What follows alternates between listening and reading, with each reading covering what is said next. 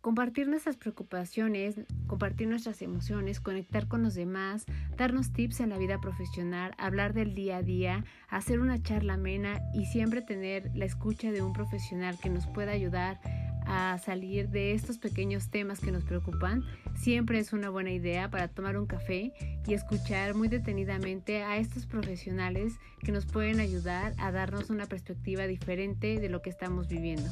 Te invitamos a que te quedes, así que ve por tu café, que estamos a punto de comenzar.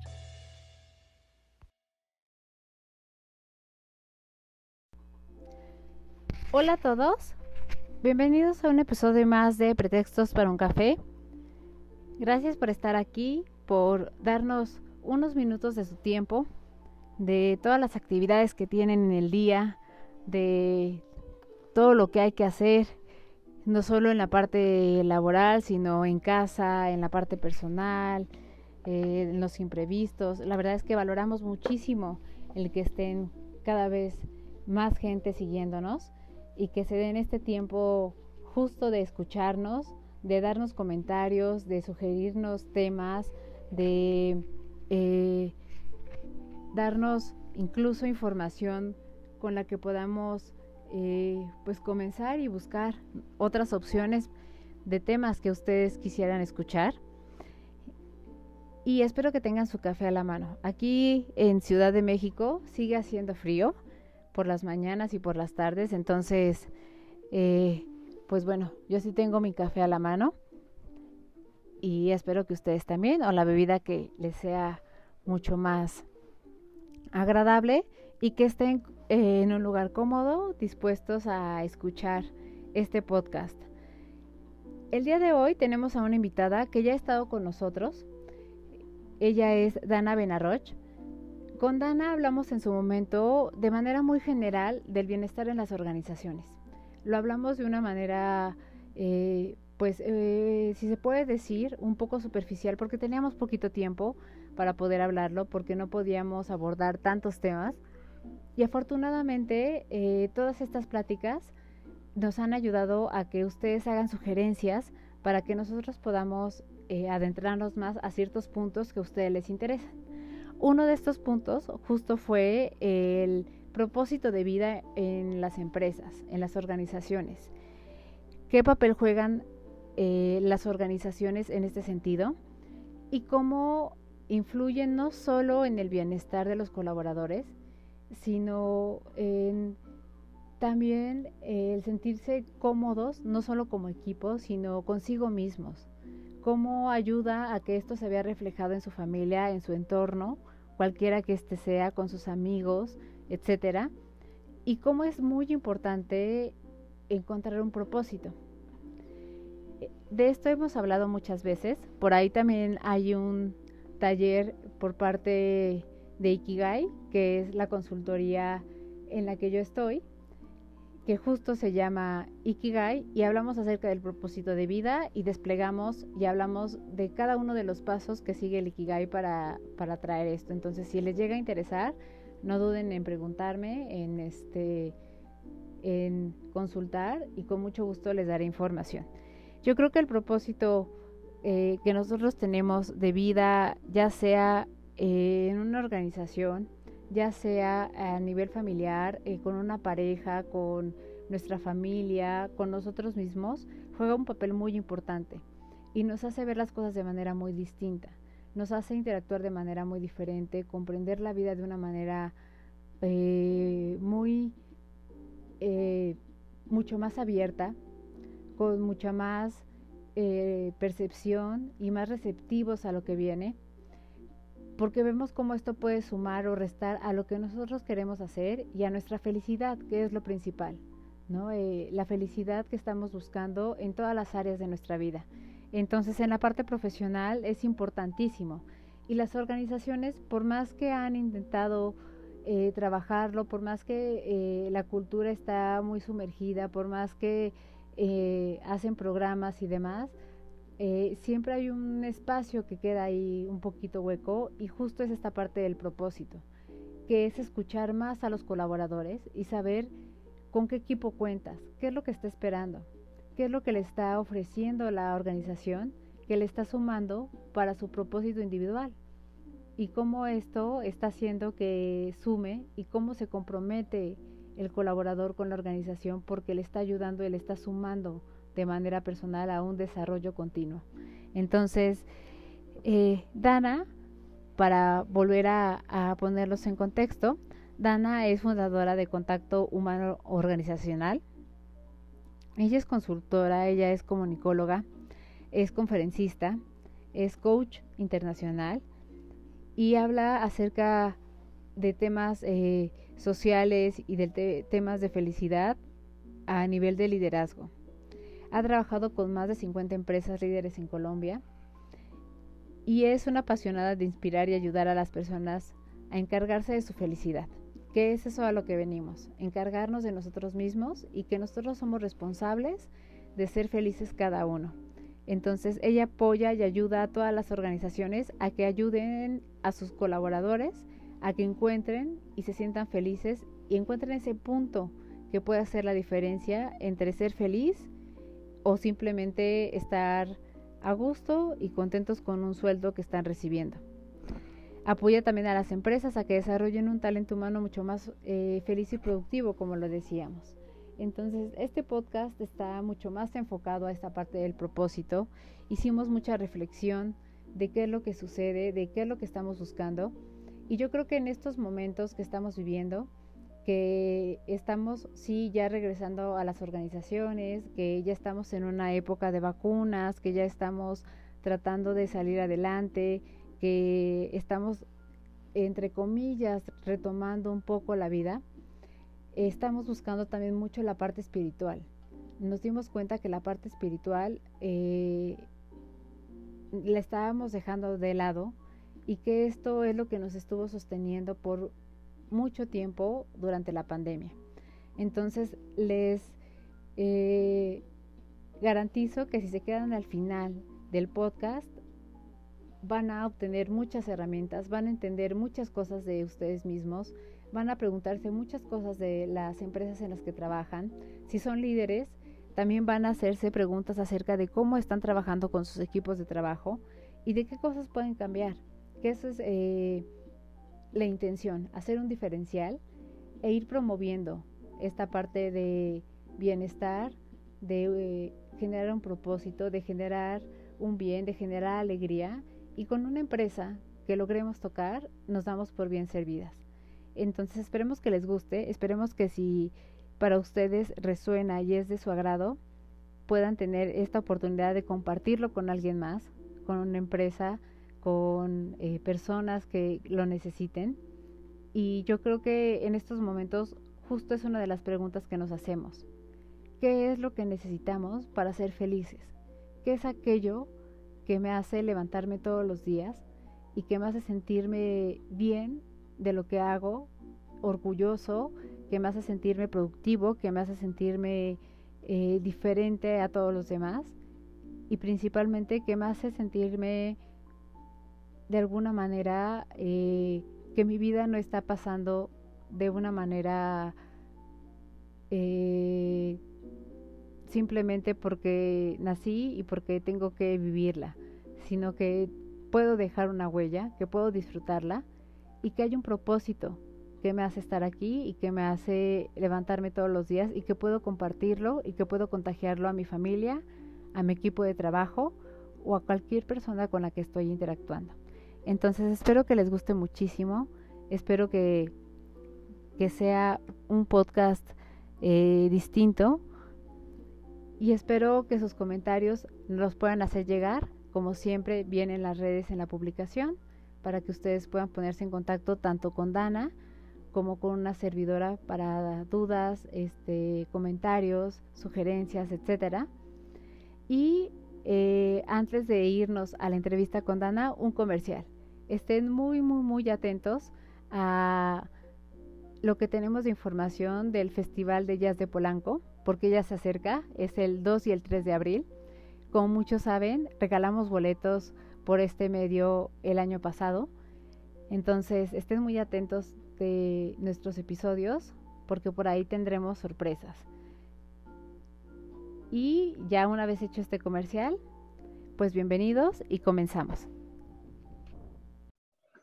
Dana, qué gusto te, que estés nuevamente aquí, tenerte acá, qué gusto verte, qué gusto verte bien, eso me da todavía mucho más gusto. Digo, eh, no hemos tenido la oportunidad de conocernos físicamente, pero siempre, ¿no? Siempre da gusto ver a las personas con las que empezamos a, hacer lazos y empezamos a tener comunicación y, y, con las que nos sentimos a gusto, verlas bien, verlas contentas y, este, y seguir compartiendo, que es lo principal seguir y alimentándonos. Entonces, gracias por estar acá nuevamente. Gracias a ti, Claudia. Muchas gracias por volverme a invitar. Es un placer conversar contigo, sinceramente. Ay, muchas gracias.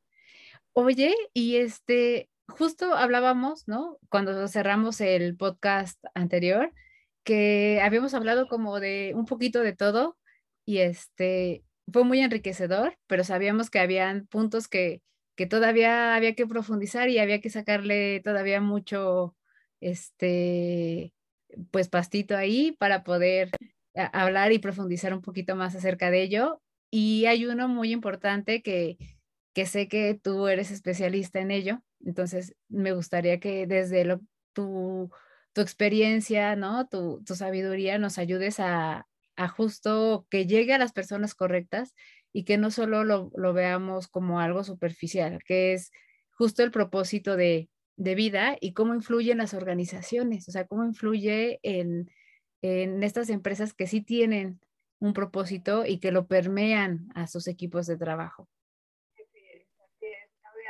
Eh, tienes mucha razón, el tema del propósito de vida es un tema crucial hoy en día y te voy a explicar por qué. Eh, la consultora internacional McKinsey, que es reconocida por su liderazgo en el campo, hizo una investigación ahora en estos dos años de pandemia y el resultado fue que más del 40% de los empleados en el mundo están pensando o han renunciado ya. Es un indicador que pues prendió las alarmas porque no se había visto unos números de ese tamaño.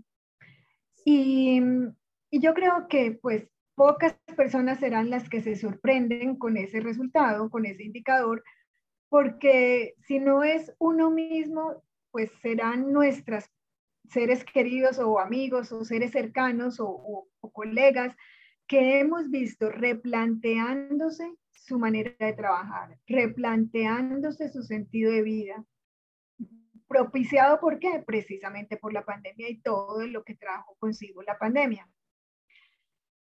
Y resulta también que justo la semana pasada estaba leyendo otro estudio de otra de las grandes consultoras en el mundo, que es Potential Life, sobre qué tiene que hacer el, el, equipo de talento humano para retener precisamente el talento en las organizaciones.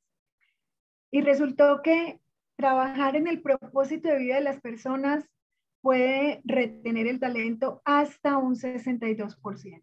Eso es otro wow. Sí, sí, sí, sí. sí y claro, dime, dime. No, no, pero te iba a decir, hay empresas que tienen rotación, tienen un problema de rotación constante y este es un punto que les podría ayudar muchísimo. Total. Y, y los que pues, llevan bien sus finanzas y su contabilidad saben que la rotación es costosísima. Entonces, eh, retener el talento es muy importante. Así que en estas condiciones, hablar de propósito de vida y preciso en esta, en esta época del año, en este principio del año, pues Claudia, es muy al lugar, digámoslo así, es muy apropiado, dadas las circunstancias de estas dos investigaciones y esta, y esta época del año. Así que, ¿qué es propósito de vida en una organización? Primero, la organización debe de reflexionar sobre eso para qué está, más allá de generar eh, dinero, ¿no? De generar sostenibilidad financieramente hablando. Porque hasta una entidad sin ánimo de lucro tiene que generar dinero, así no sea para repartir entre ningunos socios, pero tiene que generar sostenibilidad financiera. Entonces, como eso es propio de todas las organizaciones, ¿qué es lo individual de tu organización, empresa o emprendimiento, que es lo único tuyo. ¿tú para qué? Es, pues, o esta empresa, esta organización, sea el tamaño que sea, ¿para qué existe? No es, no es solamente para repartir las utilidades entre los accionistas, socios o para qué existe. Así que mm, ese, esa, esa mm, visión, digámosle más espiritual, y aquí puede sonarle rarísimo a los, pues sí, algunos de los líderes, y es como así que espiritualidad en los negocios. Pues mira, eso es lo que la gente está pidiendo. Sí. Eso es, o sea, la gente quiere que su tiempo, su esfuerzo, tenga un valor más allá de lo económico, es decir, más allá de su sueldo, más allá de los beneficios, eh, digámosle, del, del, salario emocional o de los beneficios, que tenga un impacto más allá. Y esto es en cualquier edad, Claudia, pero especialmente en los jóvenes. O sea, si bien los jóvenes están en una etapa de vida en que es la primera eh, parte de la vida, la primera mitad de la vida, y para ellos es importante construir un patrimonio obvio, sin lugar a dudas. Son jóvenes y están en esa, ¿no? Ah, empezando la vida a construir un patrimonio. Para ellos es importante, obviamente, el dinero, pero para ellos hoy en día es bastante importante hablar de, por decir, eh, qué estamos haciendo para frenar el calentamiento global, qué estamos haciendo por los animales, qué estamos haciendo por, por eh, no sé, pues por las personas en estado de vulnerabilidad. O sea, estamos haciendo más allá de generar riqueza. Sí, sí, tiene, tienes mucha razón. Fíjate, justo cae en, un tema que eh, yo lo veía y lo pensaba hoy en la mañana, ¿no? Y decía, ¿cómo nos estamos preguntando otra vez lo que siempre se ha preguntado el hombre, ¿no? El de, ¿cuál es el sentido de estar aquí? Eh, de manera individual, ¿no? No como familia, no como pareja, no como papás, sino de manera individual como personas. Yo creo que es raro de repente este quien te dice, ¿para qué estaremos aquí, no? O sea, ¿cuál será como el motivo por el cual estemos aquí? Y, eh, y creo que justo siempre ha habido este tema de, de preguntarnos, pues, ¿cuál es el sentido, no? De, de hacer las cosas, de, de crecer, de, este, incluso de los valores, ¿no? Sabemos que es para que la podamos convivir como sociedad bien, pero tiene que ser algo genuino, ¿no? No como una regla, sino como algo este, genuino. Y yo creo que hoy con todo lo que pasó de la pandemia, eh, ya muchos empezamos justo a pensar en, esta parte que tú bien mencionas, que, me gusta mucho que lo digas porque yo sí lo he visto. Eh, eh, la gente ha empezado a, a, meter la parte de la espiritualidad, perdón, espiritualidad en diferentes este, eh, áreas en las que creíamos que no tenía cabida, ¿no? Que creíamos que era muy aparte y que cada quien lo vivía de manera distinta, pero cada vez lo buscamos más. Este, necesitamos algo que, que nos dé, eh, que nos sostenga y que nos dé también un sentido hacia lo que nosotros hacemos, ¿no? O sea, que, que estamos haciendo algo más, como tú dices, que generar solo dinero, y que hay muchas personas que quieren hacer cosas, pero que dicen, solito yo no puedo. Ah, pero si, si estoy en esta organización, este, el granito de arena que yo pongo sí ayuda a que llegue a alguien más, ¿no? O a un tema en específico más. Así es, así es. Es que cuando hablamos de espiritualidad, eh, puede ser que algunas personas imaginen religión y obviamente que no es religión en las organizaciones, y otros se pueden imaginar metafísica o, algo pues como más New Age, nueva era, y tampoco es eso. Cuando hablamos de espiritualidad, desde la ciencia de la felicidad, ojo con esas dos palabras que parecieran como antagónicas, ciencia y espiritualidad, cuando hablamos de espiritualidad desde la ciencia de la felicidad, estamos hablando de trascendencia. Es decir, qué es lo que le da sentido a la vida de un ser humano, es ver su trascendencia. Mm, muchas personas podemos, encontrar nuestra trascendencia a través de los hijos y nietos y en fin, pero también hay muchísimos seres humanos que eligen no ser padres, no tener hijos.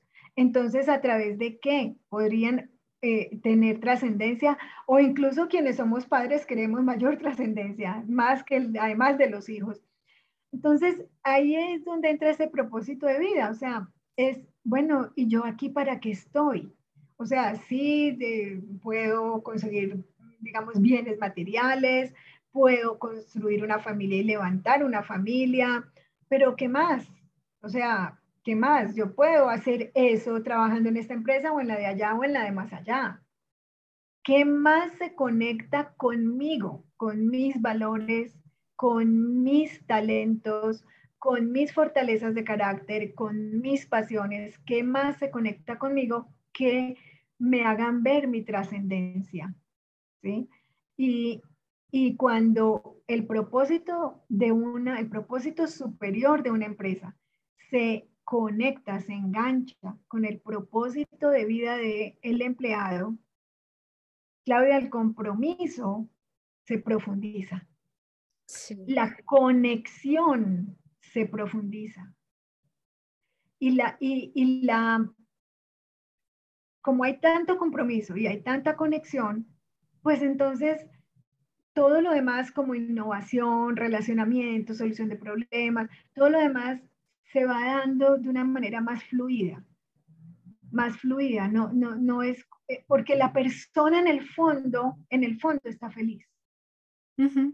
Lena. Perfecto. Sí, sí, sí. Y, es capaz también de incluso hasta proponer, ¿no? A veces caemos mucho como en el de, ah, bueno, esto es lo que me toca y sé cómo es el proceso y lo hago y lo hago bien, no quiere decir que lo hago mal.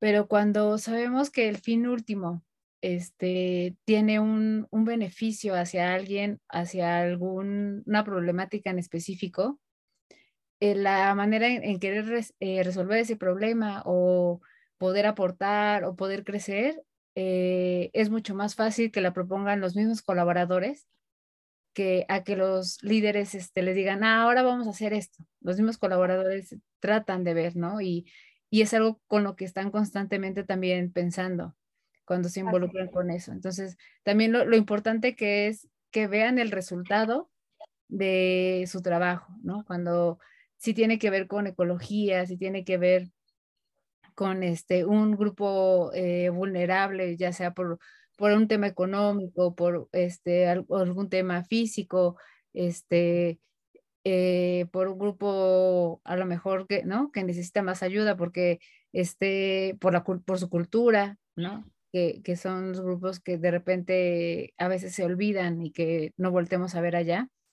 Cuando les hacemos ver el resultado de lo que hicieron, la gente es cuando más dice, ay, qué padre, porque sí, sí lo vive no como de, ah, qué, padre que la empresa lo haga, sino qué, qué padre sentir que aunque yo me dedique a otra cosa, o sea, aunque yo sea administrativo, financiero, este, lo que, el papel que tenga en la organización, contribuí a que, a que eso sucediera, ¿no? Contribuí a que, a que esto eh, comenzara poco a poquito a crecer. Sí, así es, Claudia.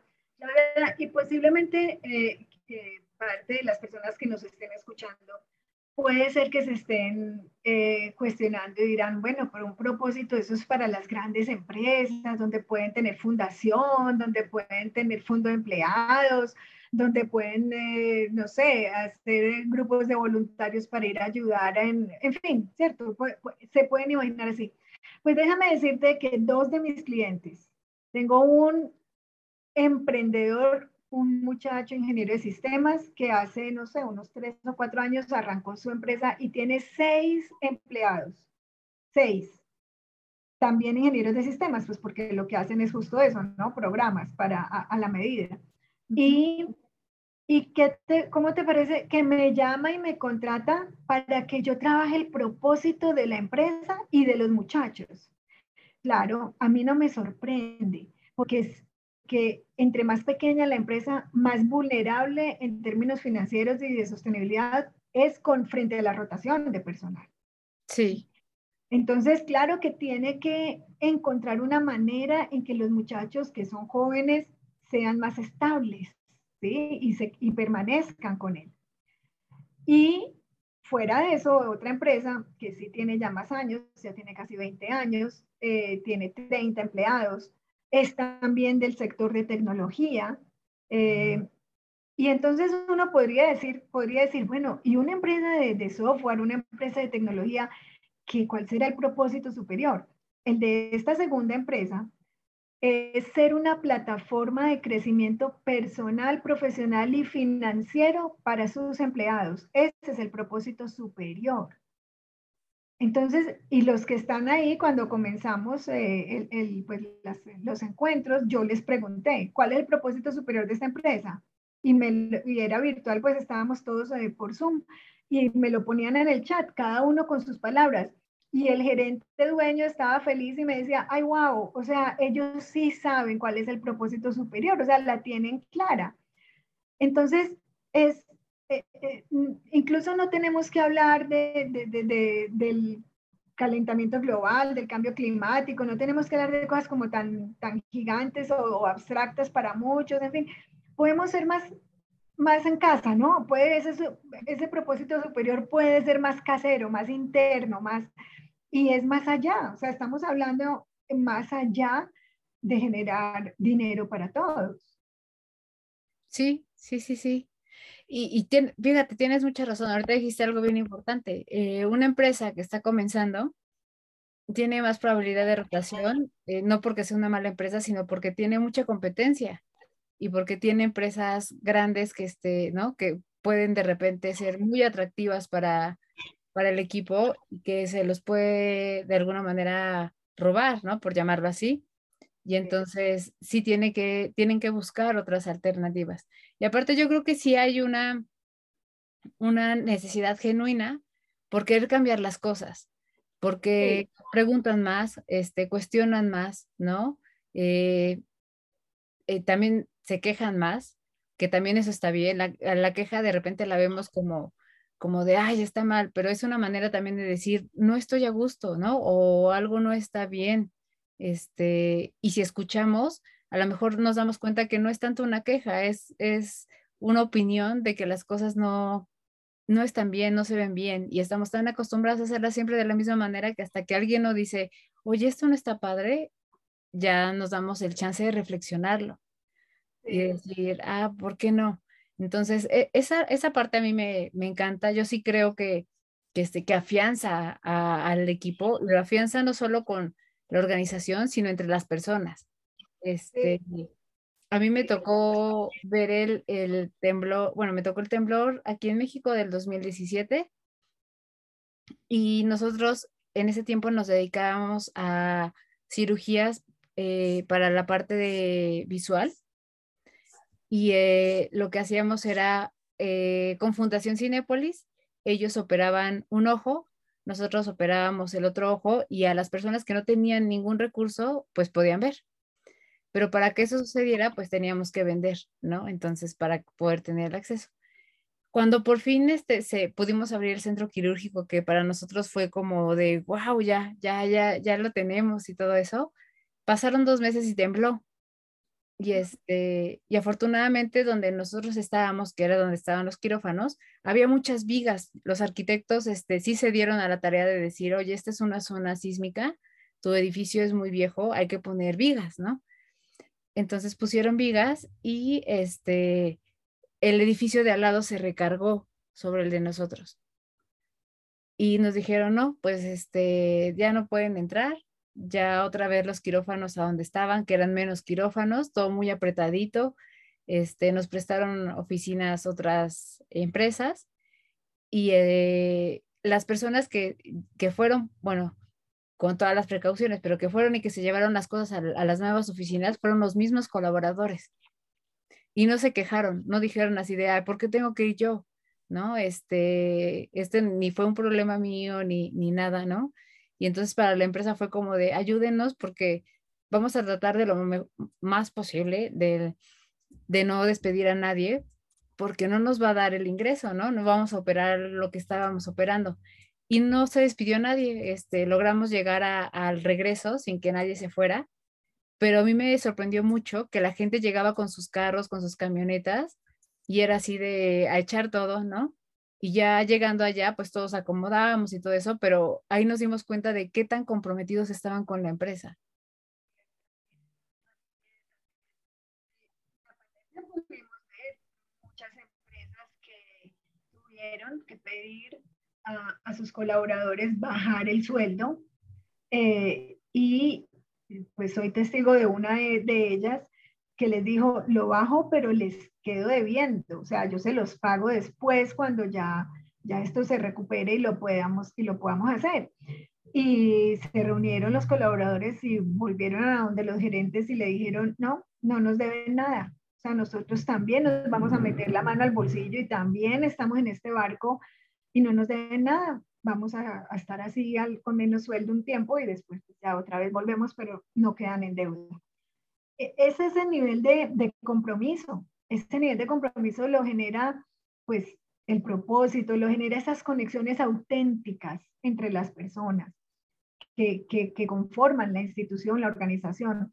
Muchas veces me han preguntado de dónde sale el propósito superior de una empresa.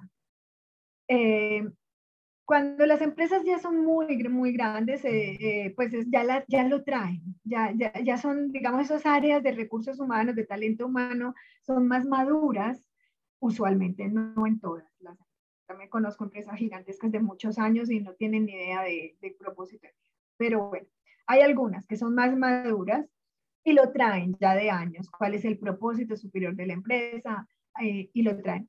Pero quienes no lo tengan todavía definido, sale de las cabezas, sean dueños o sean los presidentes, gerentes, vicepresidentes, salen de las cabezas porque es como si fuera una familia. Los hijos son el reflejo de los padres muchas veces. Entonces, los, los empleados son el reflejo de sus líderes.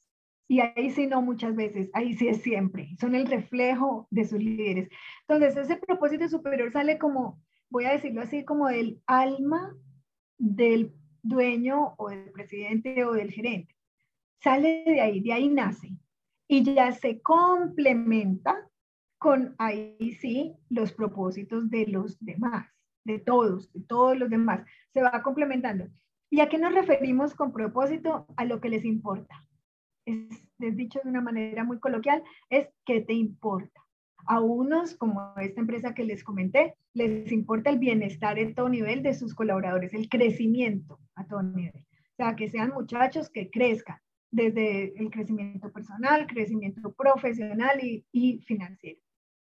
A otros les importará, no sé, alguna huella más social, a otros de pronto más ecológica. Mira, hay una de las, uno de mis clientes tiene un propósito superior hermoso. No, no sé si lo voy a decir literal con las palabras que son, pero pues palabras más, palabras menos. El propósito superior de ellos es generar sonrisas. Está muy ligado al tipo de producto que venden y es generar sonrisas. Es una belleza de propósito superior. Sí, claro, sí. O sea, es, eh, eh, y la gente se conecta. ¿Y sabes cómo hizo la, la directora de talento humano para que todo el mundo tuviera súper claro cuál es el propósito superior. En cada reunión, Claudia, sea de, cualquier tipo de reunión, ella decía, bueno, ¿cuál es nuestro propósito superior? Y ya llegaba la gente al final y decía, ¿en serio otra vez nos vas a preguntar lo mismo? Sí, sí, sí, sí, ¿cuál es nuestro propósito superior? Entonces todos tenían que decirlo, o sea, lo tenían casi tatuado en la frente, cuál era el propósito superior de ellos. Y eso conecta, Claudia conecta, o sea, eso, eso, eso a gusto, levantarse e ir a, trabajar en una empresa que su propósito es generar sonrisas. Sí, sí, sí. Y ve algo tan, tan simple, ¿no? A lo mejor alguien si lo escucha dices, ese es el propósito, ¿no? Así como de generar sonrisas. Pero hoy en día es de lo más difícil que pueda haber si, si es genuinamente, porque aparte hay muchas cosas que hacemos en automático, ¿no? encuentras a alguien, saludas y, ah, buenas tardes, y es como así nada más, ¿no? Este, pero realmente sonreír porque la persona de enfrente que te encontraste, este, no sé, a mí me ha pasado en el transporte o cuando estás esperando en una sala de espera, sea lo que sea, este, si de repente alguien cruza la mirada contigo y, le sonríes, te, te, sonríe, ¿no? Y entonces esa reciprocidad eh, sí te da, te deja un bienestar. Entonces, es, es bonito eso.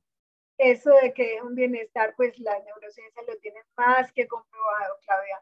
No solo tenemos historias de personas que iban camino a suicidarse y porque alguien les sonrió y les preguntó, les dijo buenos días y con eso simplemente desistieron de, de, su intento, porque hay historias así, sino que también las neurociencias lo han comprobado. O sea, cuando tú te sonríes, aunque sea falso, ¿sí? Aunque sea falso, cuando tú haces eh, el movimiento de los músculos faciales de la sonrisa, eso tiene un impacto en el cerebro, eso tiene un impacto en el hipotálamo, eso tiene un impacto en las, en, las partes del cerebro que mejoran la memoria, literalmente hablando. Lo puedes, lo pueden, el que quiera pueden escuchar a, a Nazaret Castellanos en sus videos, cómo explica la postura corporal impacta el cerebro, o sea, y estamos hablando de memoria, estamos hablando de capacidad de aprendizaje, estamos hablando una cantidad de sustancias químicas que se derraman por toda la sangre solo con sonreír. Entonces, eh, eso puede sonar muy simple, pero, pero realmente no es tan simple. Mira el libro que tienes ahí, sí señora. justo, justo es, ese el libro de, de ahorita, mira, eh, este lo tengo. Sí, señora, sí señora. Yo también escuché una, una charla de ella recientemente y me pareció, pues, re wow, me encanta. Sí, y es, es cosa que creo que eh, me gusta, a mí lo que me gusta mucho y, creo que a lo mejor no, no quiero decir que no se hubiera dado si no estuviera la pandemia, pero siento que sí ayudó. Y es... la aceleró, la, la pandemia aceleró procesos que ya venían. Sí, y entonces el darnos la oportunidad de decir, ¿en serio de verdad esto puede suceder con tal? O sea, nos dimos eh, la oportunidad de creer en eso yo creo porque necesitábamos algo de, eh, de lo que eh, pudiéramos sostenernos. Entonces nos dimos chance de escuchar cosas en lo que generalmente podríamos decir, no, no, eso no es verdad. No, eso tal, ¿no? O sea, cosas así y, y nos ha demostrado mucho, este, que, que, eso también me gusta mucho la ciencia, que es, sí es cierto, o sea, eh, ¿no? Lo hemos trabajado, lo hemos estudiado, este, seguimos trabajando en ello y demás y es como si de repente todo se diera vuelta, ¿no? O sea, todo lo que ya teníamos bien conceptualizado se dio vuelta y entonces hay que reaprender. Sí, sí así es, así. Eh, eh, aceleró, aceleró muchos procesos y, y este del propósito de vida sí que lo aceleró. Es como que las personas se están replanteando, eh, a ver, ¿qué estoy haciendo con mi tiempo? ¿Qué estoy haciendo con mi vida? Y sobre todo aquellos que perdieron seres queridos, sí. que les pegó más duro ese replanteamiento de qué quiero yo para mi vida, qué estoy haciendo y cuál es la huella que voy a dejar. Sí, sí, sí. Y, y nos dimos cuenta que la manera de trascender es distinta, ¿no? Ya no es el, el trascender como, como de repente lo veíamos que era, ah, ser un este, Steve Jobs, ¿no? Ser un Mark Zuckerberg, no. O sea, el trascender ya es eh, como bien tú lo decías, eh, ser el ejemplo de mi familia, ¿no? Que mi familia pueda decir, yo creo que no hay nada más, más bonito que decir, mi papá hubiera hecho esto en estos momentos. Sabes que ahora estás tocando un temazo. Me, me, me conectas con una conversación súper profunda que tuve con mi psicóloga, con mi terapista. Estábamos hablando de esa sensación de no ser suficiente, o de no haber hecho suficiente. Ese de no, eh, eh, no es suficiente, ese entre comillas, ¿no?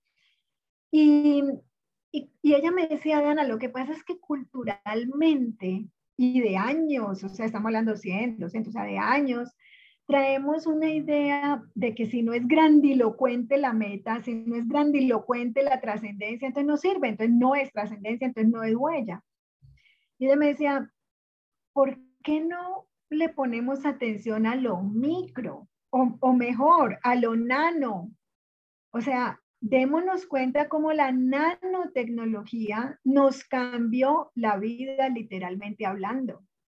Cómo el microchip nos cambió la vida. ¿Y cómo nos la cambió? Pues con los portátiles que antes eran del tamaño de una habitación y ahora son, están prácticamente en la palma de la mano, ¿no?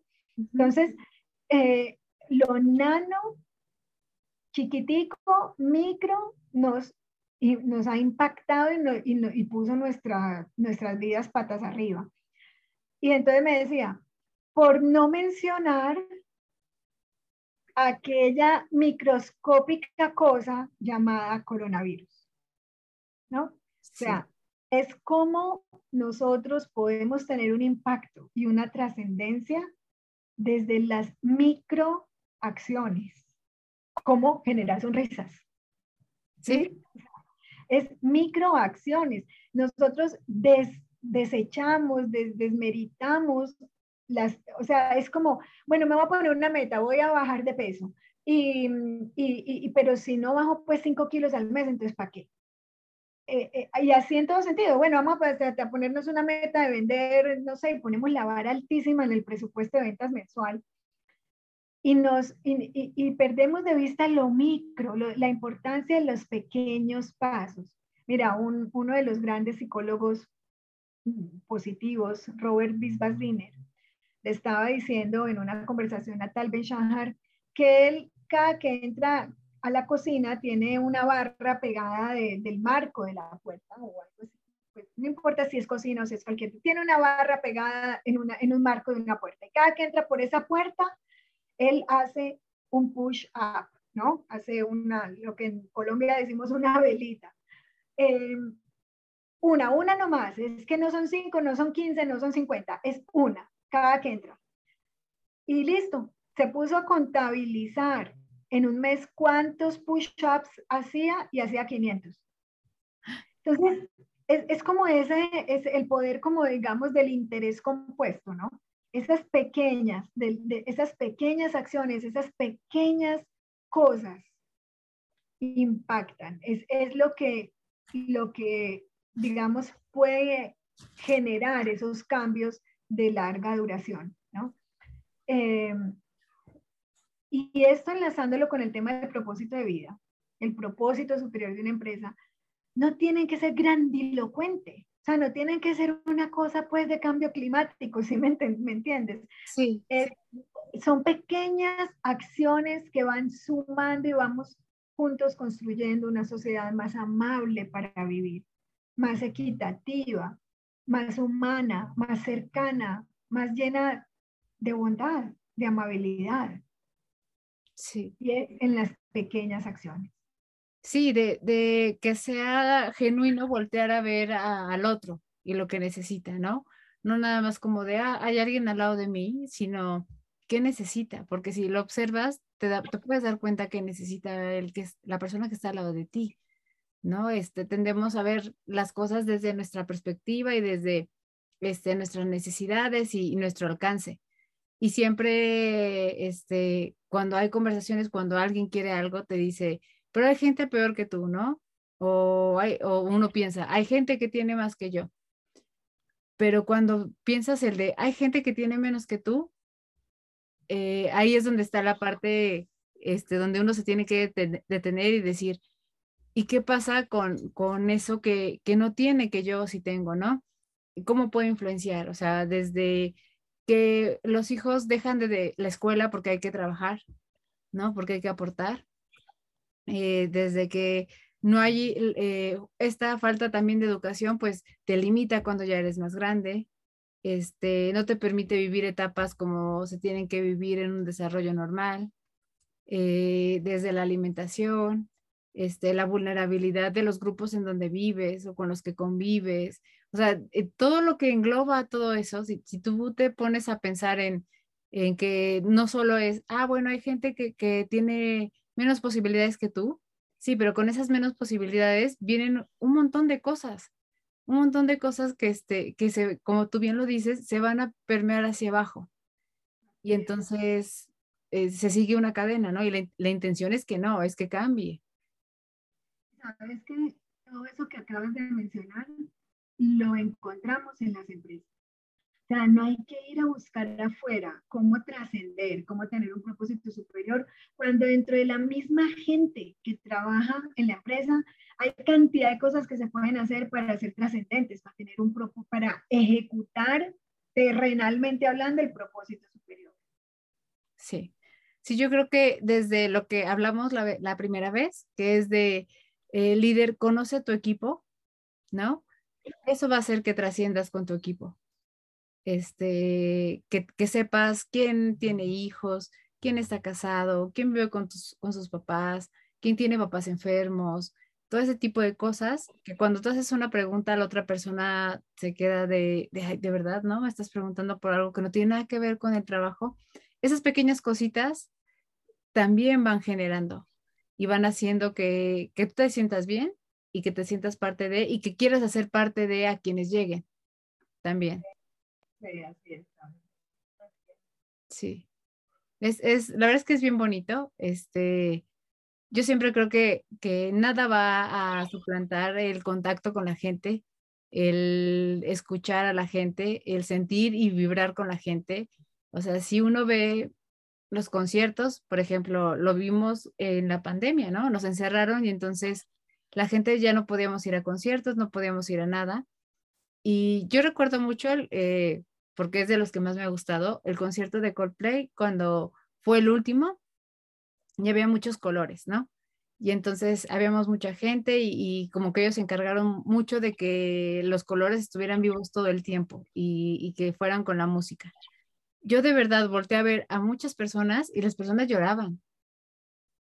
Eh, había algo que les hacía conectarse que lloraban y volteabas a ver el de al lado y si el de al lado te veía muy contento y, y, que era una canción que, ¿no? Que a lo mejor estaban haciendo empate con, con lo mismo, en ese momento te aliabas con esa persona que ni conocías, ¿no? O sea, que no sabías quién era.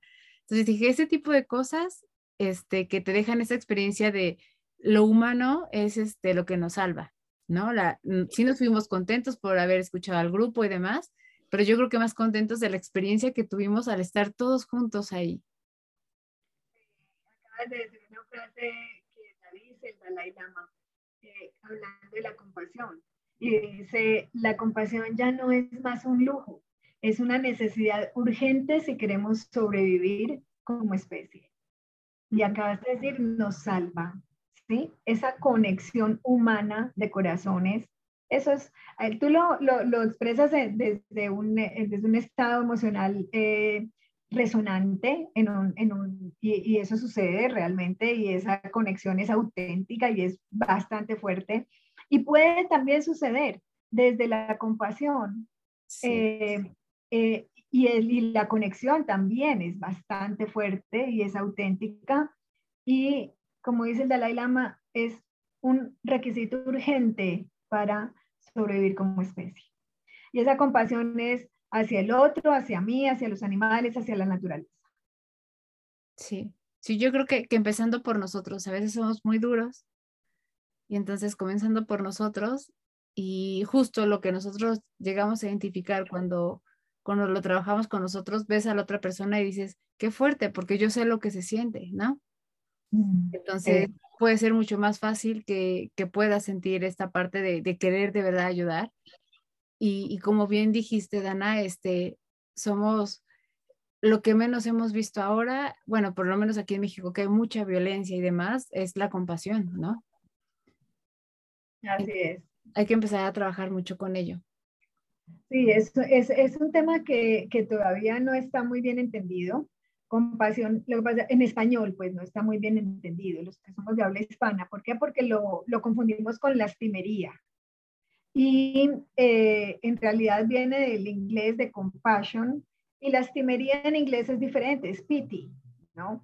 Entonces, eh, en realidad a lo que nos referimos con la palabra compasión es conexión, amabilidad, es más allá, es empatía, sí, pero más allá que empatía. O sea, empatía, digamos que de pronto se puede quedar como en la resonancia emocional, sí, o sea, yo sé lo que estás sintiendo, pero me quedo quieto. Compasión es pasar a la acción, ¿no? sí. Entonces, es, no es pobrecito el otro, no es una mirada vertical, yo estoy mejor que tú, tú estás peor, no, no es una mirada vertical, es desde lo humano es, es, es entender qué pasa con el otro y pasar a la acción. Sí, sí, totalmente. Y, yo creo que, que, llega en un momento, justo como tú dices, en el que estamos comenzando el año, en el que eh, las empresas siguen planeando, ¿no? Eh, cómo, cómo va a ser su crecimiento, este, siguen a la expectativa de lo que va a venir. Entonces, muy a tiempo para poder meter eh, programas, para poder, poder pensar en oye, si, como tú dices, si no me voy a, no es necesario irme a lo grande, puedo comenzar con mi casa, ¿no? Que es mi empresa. Y entonces, cuando me vaya y tenga la oportunidad, ojalá que sí, de irme a lo grande, toda la empresa este, va a entender perfectamente por qué lo queremos hacer. No los tengo que convencer, ¿no? Literal, literal, Claudia, sí, es, el desarrollar y trabajar la, la, el propósito de vida es, es muy poderoso, muy poderoso, profundo y poderoso. No, y qué, qué bonito, la verdad es que qué bonito, creo que, que es un tema que, que, este, que sea o no para las organizaciones, quien lo escuche, sí se quedará pensando como de, ¿yo qué hago? ¿No? Desde, mi lugar, ¿yo qué he hecho? Este, como tú bien decías, eh, hablamos mucho de empatía y entonces es, ah, entender el dolor del otro. Lo entiendo, pero hasta ahí llega mi, este, mi interacción. Y cómo ejecuto, ¿no? O sea, cómo, como tú dices, cómo acciono, cuándo he accionado, cuándo he hecho, y entonces es momento de, empezar a hacerlo. No necesitas que nadie te, lo aplauda, ni, ni que nadie lo vea, ni que nadie esté ahí eh, explorando, ni, ¿no? O sea, no, no, no, es, se queda para ti. Son estas, yo le digo, ganancias emocionales que, con las que tú te quedas, que no tienen este, nada que ver con la parte monetaria, el reconocimiento, no, no, no, nada de eso, que cuando tú te vas a dormir dices, qué padre que puedo hacer esto. Este, qué, qué padre que yo no sabía que era capaz de, ¿no? De, hacer tal cosa. Y te descubres a ti también de otra manera. Sí, sí. Es muy, poderoso, es muy hermoso y es muy poderoso. ¿Y sabes otra cosa? Eh, el propósito de vida es uno del, mira, te, te, voy a relacionar propósito de vida con dos temáticas que después, si quieres, las desarrollamos. Y es, una es con la resiliencia, o sea, o la antifragilidad.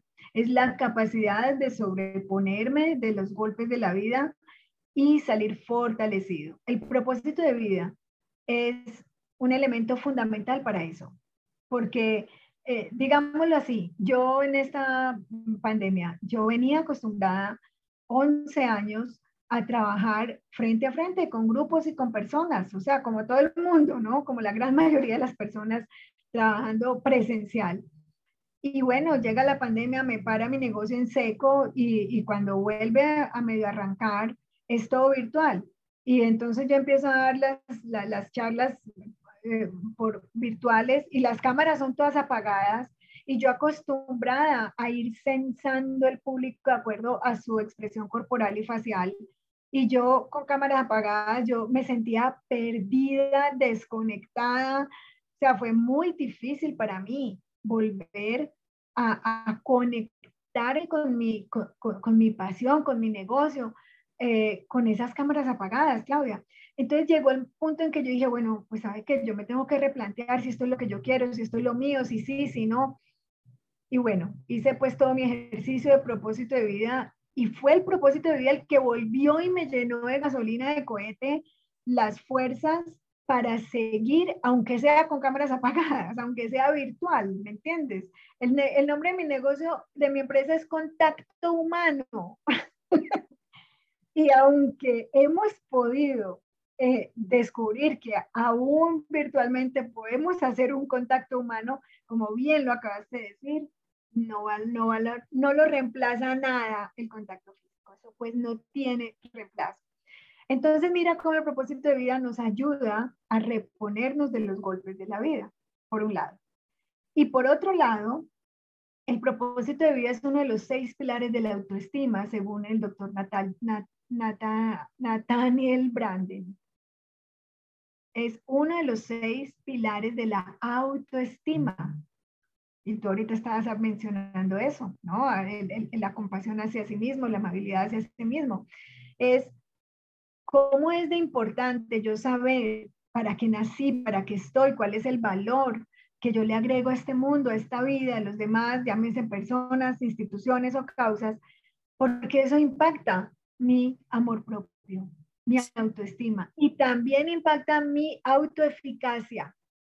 O sea, al, al yo verme capaz ¿no? Competente, eficaz para hacer las cosas, si yo tengo mayor claridad de mí mismo, mayor conocimiento de mí mismo desde el propósito de vida, voy a ser aún más capaz, aún más autoeficaz. Eso, lo, eso pues tendríamos que hablar otro rato largo de esto. Esto lo explica él en su libro Los seis pilares de la autoestima mucho mejor pues que este. Eh, pero es que el propósito de vida es importante no solo para retención de personal. No, es que está en todo, ¿no? Está en todo y yo creo que eh, el tema fue y, el, y por qué lo hablamos en, en la parte eh, laboral es porque tendimos a, a separarlo a separar la parte laboral de la parte humana. Entonces, ahora que nos hemos dado cuenta que, que es necesario hacer una conjunción de ello, porque la gente lo está pidiendo, ¿no? No es porque, ah, eh, la pandemia, tal, no, tiene tiempo la gente este, diciendo esto, ¿no? Diciendo, no me siento a gusto, este, no me escuchan, no me siento parte del equipo, eh, todo esto. Entonces, es porque realmente la gente necesita, necesita esta parte de, sentirse parte de un equipo integrado, ¿no? Integrado y, que eres importante en ese propósito, que no solo vas y ejecutas y que no solo es importante quien, quien lo creó y quien este, sale afuera a, trabajar y a, dar este, la cara y demás, sino todos los que están atrás y que hacen su trabajo para que eso suceda. ¿No? de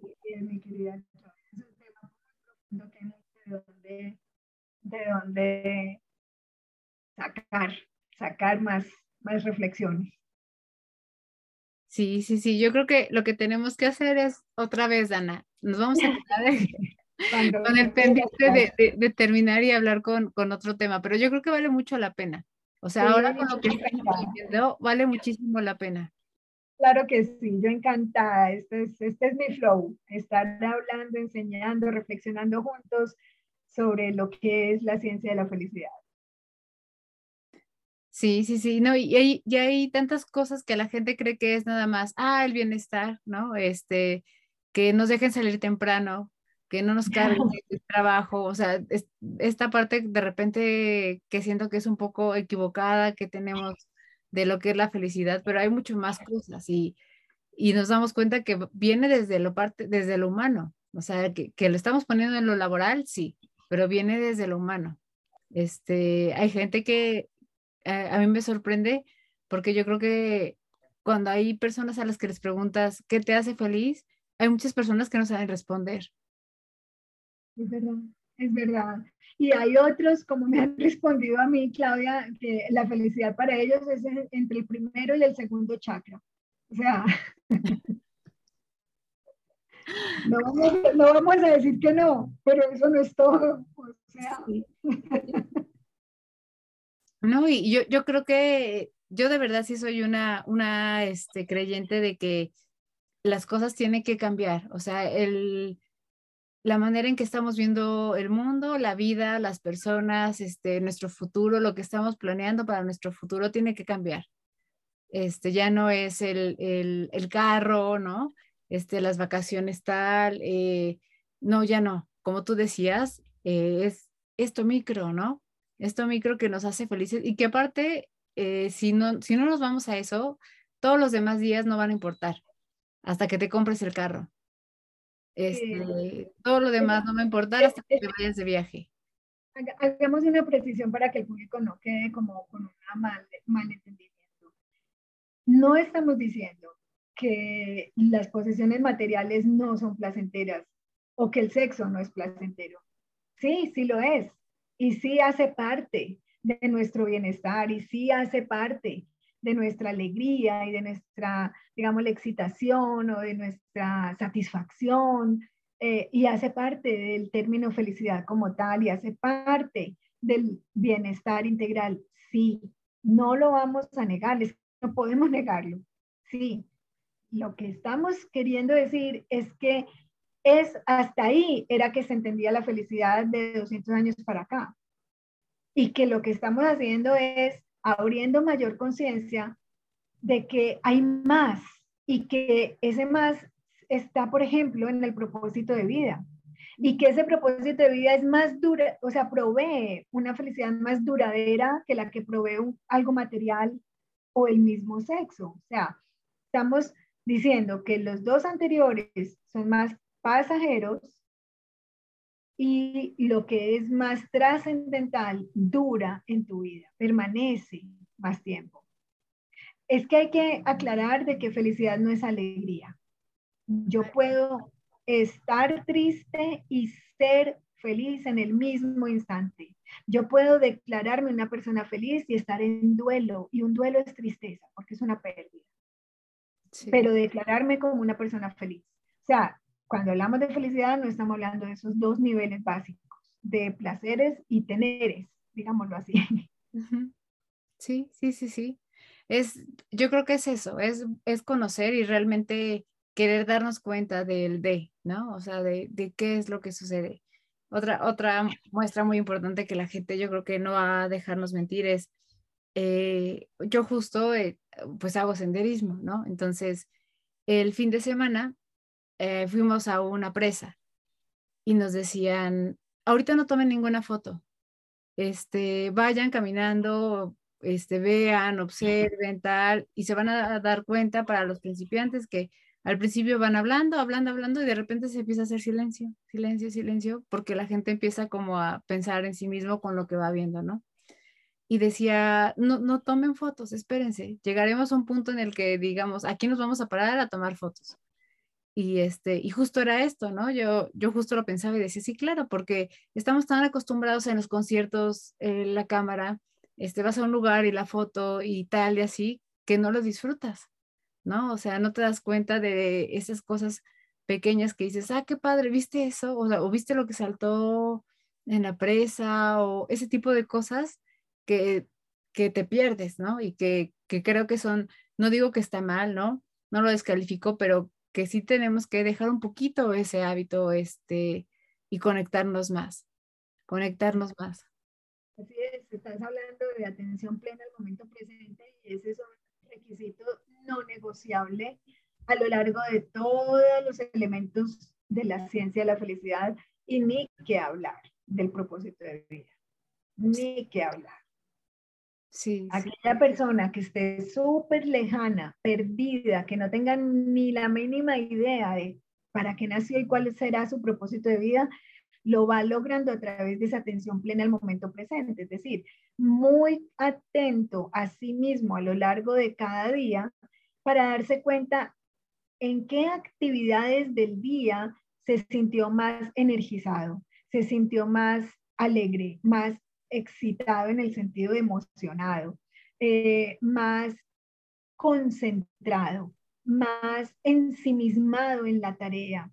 Eh, y así va descubriendo cuáles son las acciones, actividades que lo conectan más consigo mismo y por ahí, por ahí se va metiendo a descubrir su propósito de vida. Esto es un taller, Claudia. Esto es un taller de, más de ocho horas, eh, pero ese es, eh, para los que están muy perdidos, ese es el comienzo.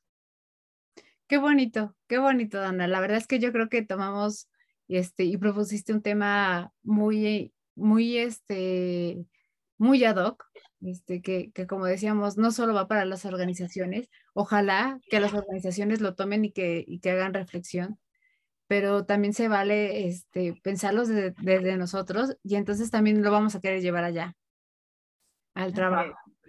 Y, y, sí, eso, eh, hacernos, no recuerdo quién es la frase, pero de esta parte de humanos más humanos, ¿no? Este, sí, tampoco, no, recuerdo quién es esa La voy a buscar, pero realmente yo creo que sí, o sea, hacernos humanos más humanos, ¿no? Eh, lo que nos diferencia de, que decimos, ah, de los animales, de tal y así, desafortunadamente ya no es tan bueno. Este, lo hemos convertido en algo malo. Entonces, regresar a que esa diferencia, eh, pues sea honrada, ¿no?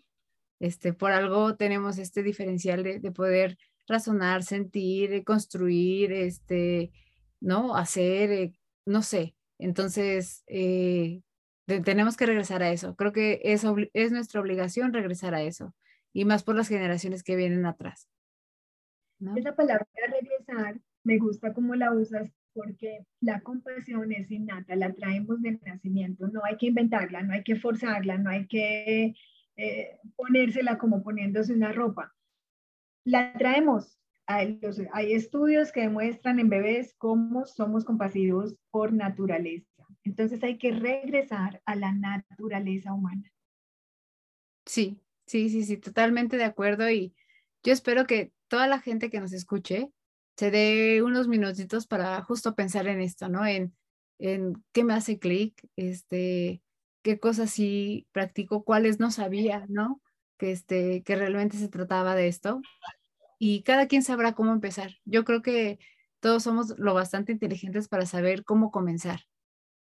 Cómo comenzar, desde dónde y este y lo principal dar eh, seguir, continuar.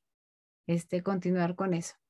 Y, yo como siempre, Dana, pues eh, te, te, vuelvo a dejar el foro abierto para que volvamos a ponernos de acuerdo y, y, continuar ya sea con este tema, ¿no? Con lo que se pueda hilar con este tema, con, este, con toda la experiencia que tú tienes, porque siempre nos dejas mucha sabiduría y creo que esta vez esta sabiduría sí nos tocó como en la parte de, ay, ¿no? Este, ¿qué estamos haciendo?